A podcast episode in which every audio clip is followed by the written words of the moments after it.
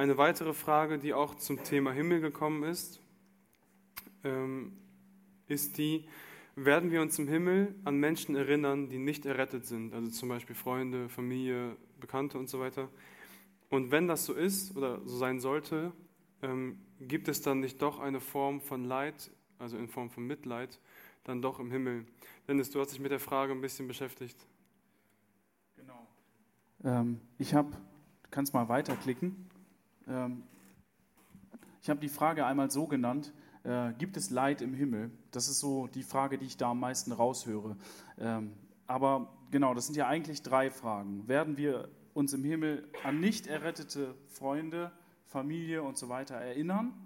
Werden wir das Leid mitbekommen? Und wenn ja, gibt es dann nicht eine Art von Leid im Himmel? Also die Grundfrage ist sozusagen, gibt es irgendwie, das, so habe ich das verstanden und darauf habe ich so ein bisschen den Fokus gesetzt, also gibt es irgendwie doch eine Form äh, von Betrübnis, von Leid im Himmel? Und ich finde, das ist eigentlich eine gute Überlegung, die hier in dieser Frage deutlich wird.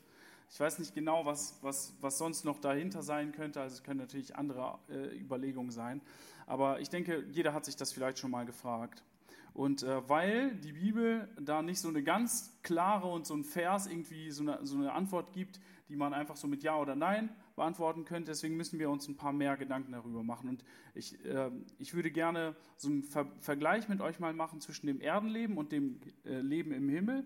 Und dann äh, ja, können wir daraus Schlussfolgerungen ziehen. Ne? Also das ist sozusagen das, was wir jetzt zusammen machen. Die Bibelstellen können wir uns dann, äh, könnt ihr auch gerne, äh, wenn jemand die haben möchte, könnt ihr die gerne äh, bei mir abholen. Ich jetzt, werde jetzt nicht alles vorlesen, worauf ich äh, mich da äh, gestützt habe, wenn ich das aus, als ich das aus, ausgearbeitet habe. Also ich habe dabei so gedacht, vielleicht ist da auch so ein bisschen die Sorge, die ich auch von mir selber kenne. Man hat irgendwie Freunde oder Familie, die sind noch nicht im Glauben und man hat die Furcht, die können sich jetzt vielleicht eine gewisse Zeit entscheiden im, auf der Erde, aber irgendwann mal ist das Ende da und dann gehe ich mit diesem Gefühl, dass ich getrennt werde von der Familie in den Himmel und dann werde ich von dieser, von dieser Trauer begleitet. Genau. Und äh, diese Furcht, also diese, diese Befürchtung, die kenne ich auch von anderen, dass man so diese Sorge vielleicht hat. Aber ich denke, ähm, wenn wir uns den, also das habe ich, äh, das steht da auch, radikal erneuert. Also der Himmel ist etwas, was völlig anders ist. Das ist eigentlich sozusagen die Gemeinschaft, die Ewigkeit, die Gemeinschaft mit Gott ist eigentlich das, wofür wir geschaffen wurden. Und ähm, eigentlich ist ja, müssen wir uns vor Augen führen, diese Zeit hier auf der Erde nur ein kurzer Durchgang.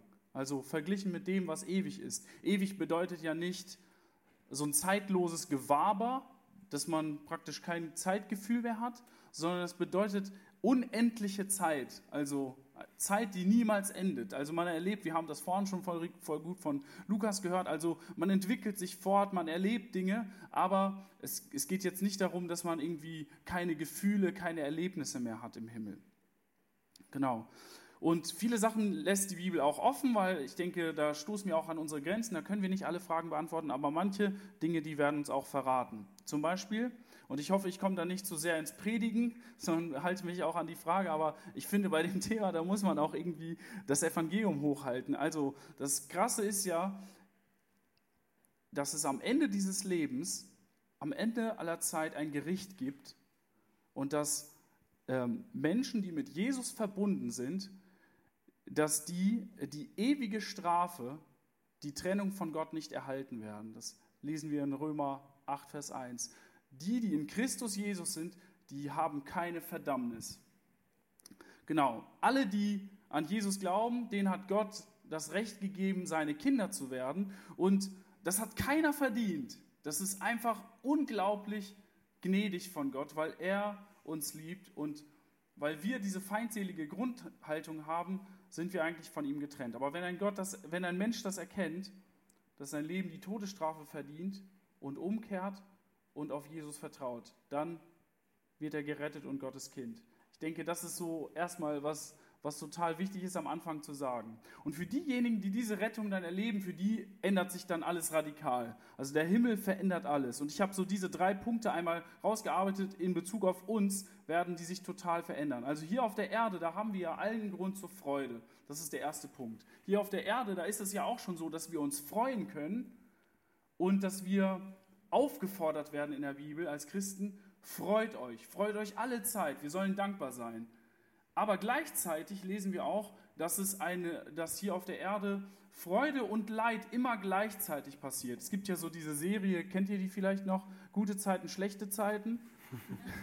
so, als ob das sich so abwechselt. Das ist ja nicht so. Das ist ja eigentlich immer gleichzeitig. Es passieren Hochzeiten, es passieren Beerdigungen, die können am gleichen Tag passieren. Und wir sind auch zu beidem fähig. Also wir müssen diese Fähigkeit entwickeln, beides gleichzeitig zu erleben, weil diese Erde weil es auch in diesem Leben ja Sünde und Gefallenheit gibt.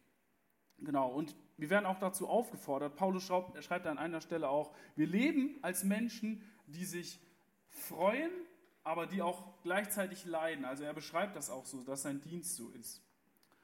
Genau, und das wird halt im Himmel nicht mehr so sein. Da wird absolute Freude gegenwärtig sein. Und was noch zusätzlich da ist, die Freude wird nicht nur erneuert sein, sondern alles, was wir hier an Freude auf der Erde haben, das ist praktisch wie so ein Vorgeschmack eigentlich darauf, was für eine Freude wir erleben können. Also wir können uns jede Ekstase, die es irgendwie gibt hier auf der Erde, vorstellen. Das höchste Glück, das man sich ausmalen kann, das ist wie ein kleiner Vorgeschmack auf das, was wir erleben werden, wenn wir mit Gott da sein werden und seine, seine äh, Gegenwart genießen werden. Wir werden ganz neue Leiber haben und also ganz neue Körper haben und damit eine ganz neue Kapazität überhaupt zu erkennen, wie schön Gott ist und das auch zu genießen, wie Gott ist. Also das so richtig auszukosten und das, ich glaube, dass das so anders ist, das ist, glaube ich, erstmal ganz wichtig festzuhalten. Das wird eine völlig neue Dimension von Freude sein. Und dann, der zweite Punkt ist, es wird eine neue Art von Heiligkeit geben. Also eine erneuerte Heiligkeit. Nicht mehr so, dass wir nur wissen, ja, Jesus ist für uns gestorben, er hat unsere Schuld auf sich genommen, sondern wir werden absolut ohne Sünde sein und werden auch die Fähigkeit haben, äh, Böses und Gutes wirklich zu erkennen. Ja, und hier an dieser Stelle finde ich, da merkt man, dass, ja, dass die Beurteilung davon, was eine gerechte Strafe ist, zum Beispiel die Hölle, dass die wahrscheinlich anders ausfallen werden kann, äh, wird. Also wenn jemand, wenn je, also wenn wir jetzt hier auf der, auf der Erde sind und wir haben Schwierigkeiten, haben vielleicht äh, Mitleid mit jemandem, der etwas Böses getan hat, weil wir möchten, dass er etwas Gutes tut. Wir werden, denke ich, nachher, wenn wir im Himmel sind, einen anderen Blick darauf haben, weil wir komplett eine neue Sicht darauf bekommen, wie gerecht Gott ist in seiner Beurteilung. Genau, und damit ist auch diese Frage, die eine Frage äh, beantwortet, dass wir uns sehr wohl erinnern werden können. Also wir werden uns an das erinnern können, was auf der Erde passiert ist und auch an andere Menschen, äh, mit denen wir begegnet sind. Zum Beispiel ganz, ein ganz krasses äh, Beispiel dafür, für Erinnerung auf der Erde, von, von dem Leben hier auf der Erde wird das sein, was Jesus passiert ist. Also, dass Jesus gekreuzigt wurde, diese schlimme Tat und dieses schlimme Leid, was Jesus auf sich genommen hat, das wird praktisch das Event sein, das wir am meisten feiern werden im Himmel. Also, dass, seine, dass er für uns gestorben ist. Also dieser Schrei, Vater, warum hast du mich verlassen? Das wird eine Realität sein im Himmel. Wir werden das, wir werden das verstehen können und wir werden, das, wir werden uns daran erinnern können, was es Jesus bedeutet hat, für uns gestorben zu sein. Genau. Also ich befürchte manchmal ist uns das nicht so richtig klar hier auf der Erde, wie, wie schlimm Sünde eigentlich ist und wie furchtbar das eigentlich ist. Und deswegen kommen wir so in so eine Haltung rein, dass wir, ähm, ja, dass wir das nicht so richtig nachvollziehen können, warum es so ein Gericht geben wird.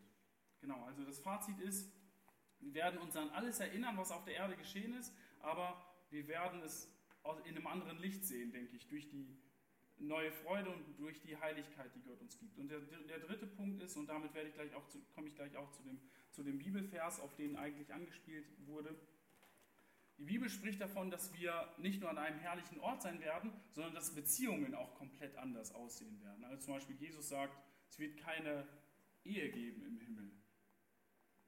Also dann ist natürlich die Frage, wie sieht das aus mit äh, Verwandtschaft, mit Freunden, mit diesen ganzen Beziehungen? Die sind natürlich, die werden auch auf irgendeine Weise erneuert sein.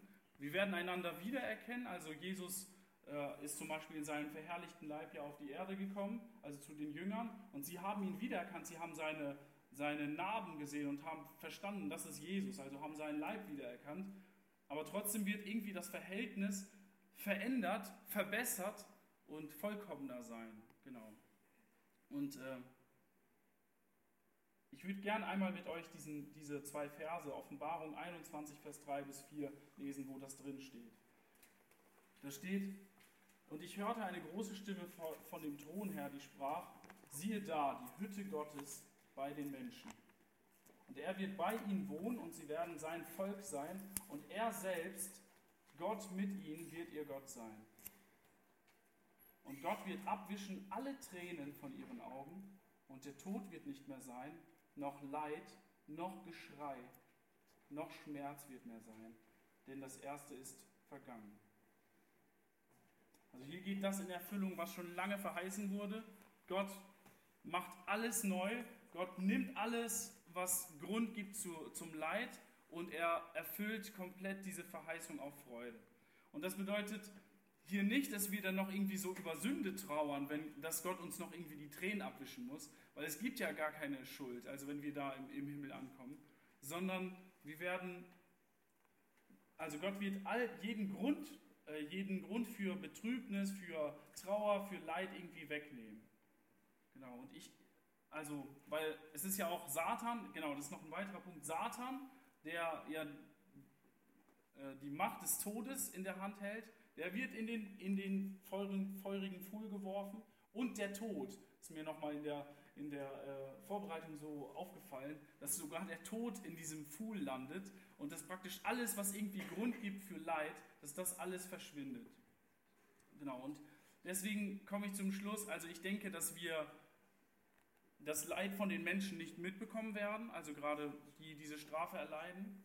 Aber wir werden uns sehr wohl an das Erdenleben und an unsere Beziehungen erinnern. Aber wir werden das Ganze in einem völlig anderen Licht sehen. Also durch dadurch, dass die Beziehungen erneuert und geheiligt und verbessert werden, dadurch, dass wir eine neue Kapazität haben, Freude überhaupt zu empfinden und dadurch, dass wir auch das Erdenleben und alles das, was Gott tut, ganz anders bewerten können, weil wir eine neue Art von Heiligkeit haben werden.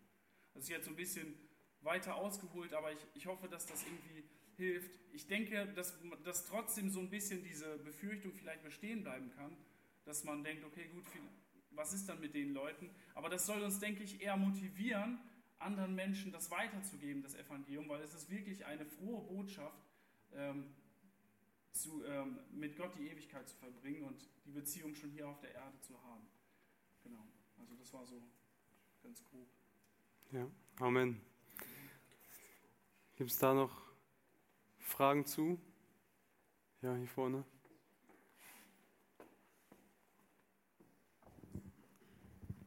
Also ich habe jetzt keine direkte Frage, vielmehr ein Gedanke, der mir bei dieser Frage irgendwie immer hilft.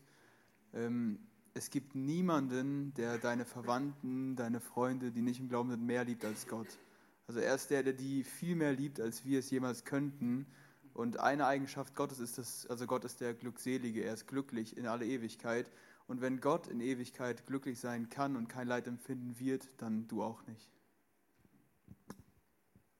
Ich habe tatsächlich eine Frage und zwar äh, könntest du die Aussage noch mal ein bisschen ausführen, dass der Satan Macht über den Tod hat? Was genau du damit meinst? Das ist eigentlich ein Zitat aus Hebräer 2, Vers 14. Da steht, dass der Satan die Macht des Todes hat. Hebräer 2, Vers 14. Genau. Und in der Offenbarung da wird dann beschrieben, dass Satan in, den, in, in äh, also seiner Strafe zugeführt wird also am Ende im Kapitel 20. Genau, und selbst der Tod wird dann praktisch da auch dieser Strafe zugeführt. Also richtig krass. Und damit wird halt jede Feindschaft gegen Gott beendet und damit auch jeder, jeder Grund, irgendwie Leid zu empfinden. Das wollte ich damit, damit sagen in diesem Zusammenhang. Ähm, vielleicht auch einen ganz kleinen weiteren Gedanken. Ich fand das ganz gut, Lukas, was du gesagt hast. Es gibt niemanden im ganzen Universum, der den Verlorenen mehr liebt. Jesus hat sein Leben für ihn gegeben. Und wenn ich mir dann das vorstelle, dann später am großen weißen Thron, wenn dieser verlorene Mensch vor dem Thron Gottes steht und dann werden die Bücher aufgetan und das, andere, das eine Buch wird aufgetan, wo dann die Namen drinne stehen in dem Buch des Lebens und der Name wird nicht gefunden. Ich glaube, das Urteil, das dann gesprochen wird, ist ein gerechtes Urteil. Und das ist der zweite Gedanke der Gerechtigkeit. Und jeder Einzelne wird sagen, das ist absolut gerecht. Ja, dass ich jetzt in die Hölle gehe, das ist zu 100% gerecht, weil er vor Gott steht, Gott in seiner Heiligkeit, in seiner Liebe, äh, in allem sieht, in seiner, ja, in seiner Vollkommenheit. Und dann, ja, es ist gerecht. Und auch wir Gläubigen, wir werden ja auch vor dem Richterstuhl Christi stehen und wir werden es genauso erleben. Den Lohn, den wir bekommen, das ist alles gerecht, weil Gott ein gerechter Gott ist. Und wenn wir dann erstmal Gott in seiner Gerechtigkeit sehen, ihn erkennen, dann wird sich wahrscheinlich auch die Frage des Leides vielleicht gar nicht mehr stellen, aufgrund der Gerechtigkeit Gottes, weil die Erkenntnis da ist, Gott hat genau richtig gehandelt. Auf einer emotionalen Ebene ist es wie so eine, wie so eine Bahnschiene, ja, wie zwei Bahngleise. Wir werden die nicht zusammen bekommen. Aber aus der Dimension Gottes und der Gerechtigkeit Gottes, glaube ich wiederum, löst sich da auch vielleicht das eine oder andere. Mhm. Genau, ich, ich denke auch, dass diese, die, äh, diese Frage, auch wenn die so gestellt ist, dass man da erstmal versucht, das Ganze zu erklären. Man, kommt, man kann, das, kann das so versuchen, irgendwie Gott zu rechtfertigen. Ich denke, das brauchen wir gar nicht, weil Gott absolut gerecht ist und unser, also mein Maßstab, den ich anlegen kann, um jetzt Gott irgendwie zu entschuldigen oder zu rechtfertigen, der kann dem ja überhaupt nicht gerecht werden. Äh, gerecht werden. Auch meine Gefühle äh, für, für Menschen, die können ja dem überhaupt nicht gerecht werden. Aber wir können sagen, ich möchte, das soll mich motivieren, weil ich weiß, dass die Trennung von Gott schrecklich ist und weil ich weiß, dass Menschen Jesus brauchen.